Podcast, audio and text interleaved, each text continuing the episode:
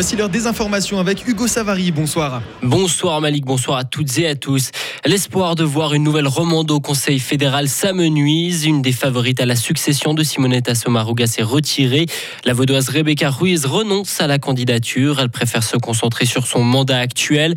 Même chose pour une autre conseillère d'État vaudoise, Nouria Gorité, n'est pas candidate. Elle privilégie comme sa collègue sa fonction actuelle au service du canton de Vaud.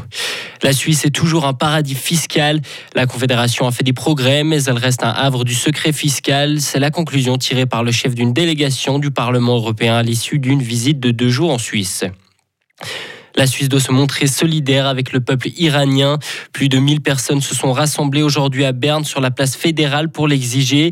Selon eux, la société civile helvétique est exemplaire, mais pas le Conseil fédéral qui, toujours selon eux, ferme les yeux et n'a jusqu'à présent même pas repris les mesures de l'Union européenne. Différents conseillers nationaux se sont exprimés durant le rassemblement. Et en Iran, de nouvelles manifestations d'étudiants accompagnés de grèves dans les commerces ont eu lieu aujourd'hui en dépit d'une forte répression. Cela fait près d'un mois et demi que la jeune Masha Amini a été tuée par les autorités iraniennes. Et Iran toujours, le pays a reconnu avoir livré des drones à la Russie, mais ces livraisons ont été effectuées avant l'invasion de l'Ukraine par les troupes russes en février de cette année.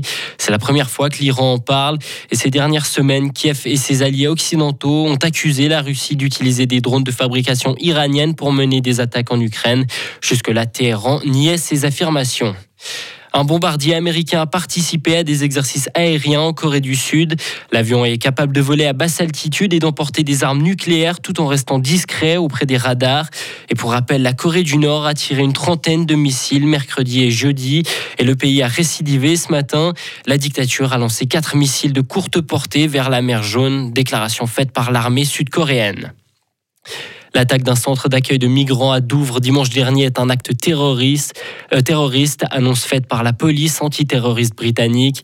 Les éléments de l'enquête suggèrent qu'il y avait une motivation d'extrême droite derrière cette attaque. Dimanche dernier, plusieurs engins incendiaires avaient été jetés sur un centre d'accueil de migrants du sud de l'Angleterre. Le suspect avait été retrouvé mort dans sa voiture.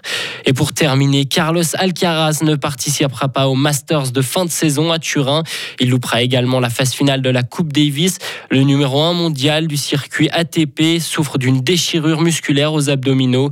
L'Espagnol avait dû abandonner au cours de son quart de finale à Paris hier.